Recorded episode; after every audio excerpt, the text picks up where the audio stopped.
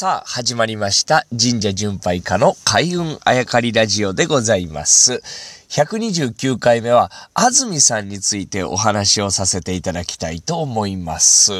えー福岡県を旅してまして、えー大川市というところに風浪宮という大きいお社があります。まあ、風の波の宮と書いて風浪宮と読むんですが、まあ、ちょっとこの話に行く前にですね、えーずっとこの開運あやかりラジオでもお話ししてた別表神社なんですが、福岡県には別表神社がめちゃくちゃ多いんですね。多分一番多いんじゃないですか、都道府県の中で。まあ、その1、2を争うぐらい多いんです。まあ、大体別表神社が300ぐらいあるって言われてる中で20社以上ありますからね、福岡県にね。で、福岡県広いですし、この別表神社を巡る旅の中でも福岡県の別表神社を回りきるのが結構大変で、で、この風浪宮に参拝させていただいたことで、やっと、もう何年間もかけ、かかったんですけど、福岡県の別表神社を全部参拝させていただくことが、あできました。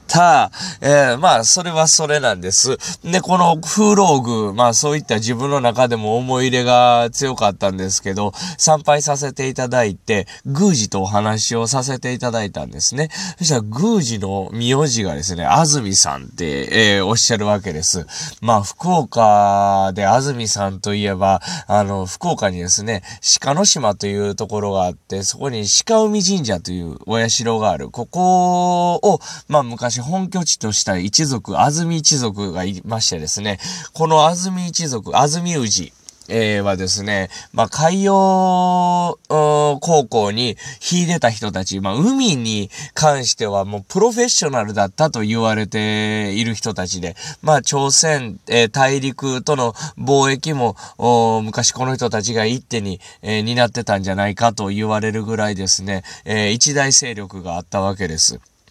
その安住さんと、おまあ、同じ名字なんで、えー、それと一緒なんですかって聞いたら、そうですと。で、67代目です、私でっていうお話で、えー、盛り上がったんですが、あまあ、この安住さんっていうところからですね、結構広がっていくわけですね。で、長野県に安曇野市というところがありまして、えーそこに穂高神社というのがあるんですけれども、この穂高神社に祀られてるのも、お安住さんと関係ある神様なんですね。で、この穂高神社っていうのは内陸部にあるのになんで海の神様なんだっていう、えー僕疑問に思ってたことがああったんで、それも話聞いたら今、さっき言った鹿海神社と、今言った穂高神社とこの風浪宮三社で、えー一応安住一族に関係する大きいお社なんで、コミュニケーション未だに取ってるんですよ、なんてお話を、えー宮司がされてましてですね、その海洋民族でしたけど、海洋一族ででしたけれども、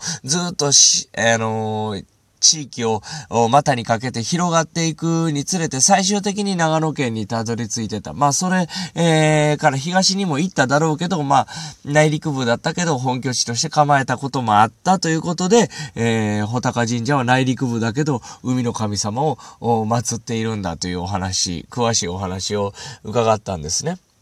で、この安住というのもですね、天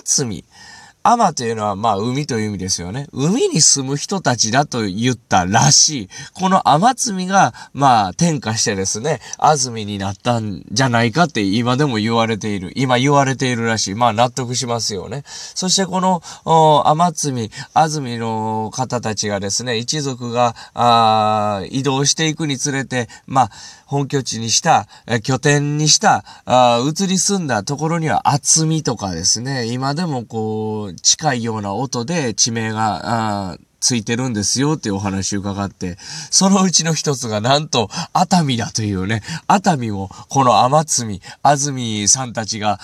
移り住んでいったり拠点にしたから、あ熱海というね、音がなまって、安住、あ、天積、安住、熱海になったんじゃないかと、今でも言われてるんですよというお話を伺ってですね、ほーっと思いましたね。やっぱり、まあ改めて、この番組でも何回も言ってますけど、漢字というのは後から当ててるので、漢字にあんまり囚われたらいかんなと思いましたね。やっぱ音で聞いていかな、えー、いかんなというのも改めて思いました。もちろん、熱海にもですね、えー、熱い海と書く理由も実はあるので、まあいろんな説がありますが、まあ基本的にな音で繋がってるのかなという風なあ思いもありましたね。まあ、それも含めて、風浪宮が、えー、またその67代目の方が、宮司をされているというのもすごいことだと思いますね。で、神社を通して、こういう風に、まあ、一族だったり、昔の国の王様だったり、えー、そして、えー、人がどう動いていったりとかね、えー、っていうのを神社巡りを通して